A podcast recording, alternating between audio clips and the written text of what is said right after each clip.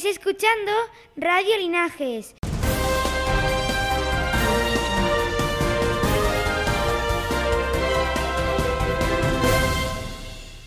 Empezamos un nuevo curso y nosotros, los chicos y chicas de sexto, volvemos a hacer las noticias de nuestro Radio Linajes. Este es el último año que permanecemos en el colegio, e igual que el año pasado, vamos a ser nosotros los encargados de realizarlas todos los meses. Pero hemos cambiado de día. Ahora saldrán al aire el último viernes de cada mes. Deciros también que todas estas noticias, un poco más ampliadas, las podéis ver en nuestro periódico digital que saldrá a la vez que el programa de radio. Habrá entrevistas, noticias del cole y de Soria, reportajes, los días del mes, deporte, humor y otras muchas secciones. Esperemos que os guste mucho. Si os acordáis, el año pasado siempre comenzábamos el programa con una entrevista. Acordaros que pasaron por antena varias personas, algunas relacionadas con el colegio, otras con Soria o personalidades que creíamos importantes. Entrevistamos a nuestra directora, a la presidenta del AMPA y al atleta Daniel Mateo, entre otros. Este año comenzaremos con Marta Pérez, exalumna y una gran atleta de 1500 metros. Nos contará su infancia en estas aulas y en el instituto. También sus comienzos en el deporte, su palmarés, sus aficiones, pero sobre todo sus impresiones tras vivir la Olimpiada de Tokio. Esta entrevista la podréis escuchar en un programa especial en los próximos días. Os va a encantar. Y, vamos a comenzar. Primero con las noticias del colegio. Paula, Basma y Lucía Pascual han entrevistado a nuestra secretaria Davinia. Decirnos qué os ha contado. Davinia nos ha dicho que este año el comienzo del curso ha sido igual que el del año pasado. Se han tomado las mismas medidas respecto al tema del COVID, distancia, seguridad, hidrogeles, ventilación. Ha sido mucho más tranquilo porque el centro ya está preparado con las medidas del curso anterior que en total hay 22 clases, dos por curso, menos que en infantil de 3, 4 y 5 años, y en primero de primaria que son 3 con 15 y 17 alumnos, al ser grupo burbuja, y en clases de segundo a sexto van 24 25 alumnos. Y que este año hay 50 niños nuevos, entre los matriculados por primera vez en educación infantil 3 años, pero también se han matriculado 5 alumnos nuevos en otros cursos uno en cuatro años, dos en cinco años, uno en cuarto y uno en sexto, que soy yo, lo que hacen un total de 436 alumnos y además para atendernos hay 43 profesores. Al servicio de madrugadores acuden todas las mañanas 92 alumnos y al comedor 243 repartidos en tres turnos. Davinia nos ha dicho que está mucho más a gusto dando sus clases de educación física que haciendo las tareas de secretaría y que lo que más le gusta del colegio son todos los proyectos que hacemos los viernes. También este proyecto de la radio, pero sobre todo el que ella dirige sobre la cadena de los retos saludables. Estáis escuchando Radio Linajes. Este curso, por primera vez, hemos elegido a los delegados y subdelegados en los cursos de quinto y sexto. En sexto A, el delegado es Martín Laguna y subdelegado Gonzalo Gómez. Y en sexto B, el delegado es Marcos Herrera y subdelegada Adriana Verde. Una de nuestras funciones será representar a nuestros compañeros y compañeras. También servir de interlocutores entre el tutor, el equipo directivo y los alumnos sobre todo para resolver aquellos conflictos que surjan tanto en los patios como en el aula. También promoveremos las iniciativas y actividades que nuestro grupo nos proponga. Además, iremos al Consejo Escolar para, proponer aquellos asuntos que creemos de importancia para los niños de nuestro colegio. Deciros también que en la entrada del colegio hemos colocado un buzón de sugerencias, en donde podéis depositar vosotros alumnos y también padres todas aquellas iniciativas o sugerencias para que nosotros podamos traérselas al equipo directivo y solucionarlas en medida que sea posible ya que el año pasado por culpa de la pandemia no pudimos.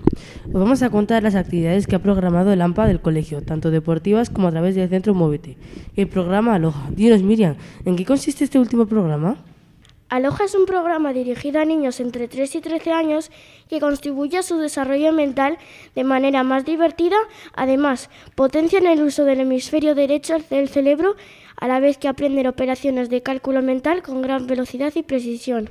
Las actividades deportivas que ha organizado el AMPA y que dirige nuestro entrenador, Gustavo, y que tanto nos gustan a todos los niños este colegio son fútbol los lunes y los martes y los jueves habrá multideporte para los niños de primero y segundo y baloncesto después. Los miércoles los dedicaremos al voleibol y los viernes al baloncesto tanto para benjamines como alevines. Muévete ha preparado para los más pequeños talleres de multiactividad y pequezumba. Y los viernes hay un taller de arte y creación para estos niños. Y para los mayores un taller de ilustración e iniciación al dibujo. Estáis escuchando Radio Linajes. Pasamos a las noticias de Soria y os contamos que estamos de suerte porque el Museo del Prado está en la dehesa y ¿cómo puede ser posible? Os lo va a explicar Ainara. Hay una muestra itinerante de 50 obras maestras de la Pinoteca Española pertenecientes a seis escuelas diferentes y que nos permiten conocer la evolución de la pintura occidental durante 800 años de historia. Ir a visitarla merece la pena y ahora deciros que hay un nuevo canal de televisión en Soria llamado Canal 9.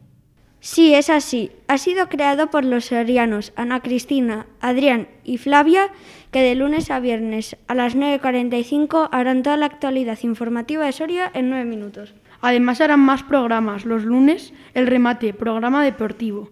Los martes, Canal 9 al día, con entrevistas, reportajes, moda. Los miércoles, Pisando Fuerte, un magnífico programa para la juventud. Los jueves, Soria en serio, con temas de política y actualidad. Y terminarán el viernes con el semanal, un programa variado y desenfadado. Estáis escuchando Radio Linajes. Pasamos a los reportajes. Es tiempo de setas, pero este año no es de los mejores. Pero a pesar de eso, los sorianos y visitantes hemos salido al monte a recolectar nuestros níscalos, boletus, setas y demás variedades. En Soria hay muchas exposiciones por la provincia y podemos ir a Valdemaluque, un tour micológico de otoño, también a Navaleno y a las jornadas micológicas de Covaleda en el Ayuntamiento de Soria. También hay otra exposición. Vamos ahora con una receta rica rica hecha con variedades de setas de nuestros montes y que se llama setas rellenas. Para hacerla troceamos diferentes verduras que se fríen con ajo y perejil y con esta farsa rellenamos el sombrero y espolvoreamos con queso rallado. Llevamos al horno 15 minutos y a comer. Animaos a hacerla. Por culpa de la pandemia nos quedamos sin fiesta de San Saturio, pero el ayuntamiento organizó el Puente del Pilar concretamente en la plaza de Mariano Granados, una comparsa de gigantes y cabezudos con música y bailes cada 15 minutos. Gracias, nos encantó. Y también desde hace 29 años se celebra el otoño musical soriano. Entre las actuaciones para niños destacamos las aventuras de Martín, un concierto familiar de títeres y música antigua. Otra actuación ha sido el Carnaval de los Animales. Para los más mayores hemos podido ver al bailador Farruquito y escuchar al guitarrista Pablo Saiz. Para terminar con la ópera, zarzuela y diferentes orquestas sinfónicas. Y ahora vamos con los días más importantes de este mes. Comenzaremos con nuestro patrón San Saturio, que celebramos siempre el día 2 de octubre desde el año 1628. Este santo al que tanto veneramos los sorianos procedía de una familia de nobles y ricos visigodos, y que cuando murieron sus padres repartió su herencia entre todos los pobres, retirándose a orar a una cueva en la Sierra de Santa Ana. Allí fue enterrado y se construyó entre las rocas y a orillas del Duero su preciosa ermita. Por culpa de la pandemia, este año no hemos podido celebrar nuestras fiestas, en las que siempre hay actos religiosos, verbenas, competiciones deportivas, gigantes y cabezudos, que es lo que más nos gusta a los niños. También se celebró el día 12 la festividad del Pilar. Es sobre todo una fiesta aragonesa en la que se venera a esta Virgen, que se encuentra en la, la Basílica de Zaragoza, uno de los templos más importantes del país. Ese día multitud de personas vestidas con trajes regionales y avenidas de todos los lugares de Aragón, España y de todo el mundo. Depositan ramos de flores a sus pies. También se celebrará el día 12 el Día de la Hispanidad para recordar el descubrimiento de América y el nacimiento del Imperio Español, con diferentes actos organizados en los países hispanohablantes como un desfile militar en España, ofrendas florales en México y carnavales en distintas zonas del Caribe. Halloween es otra fiesta que celebramos este fin de semana. Es una fiesta donde se conmemora el recuerdo de nuestros familiares fallecidos. Pero realmente su origen es celta y era conocida con el nombre de Samaín. Se celebraba al terminar de recoger las cosechas y para conmemorar el nuevo año. En Numancia se rememora cada año, a los pies del yacimiento.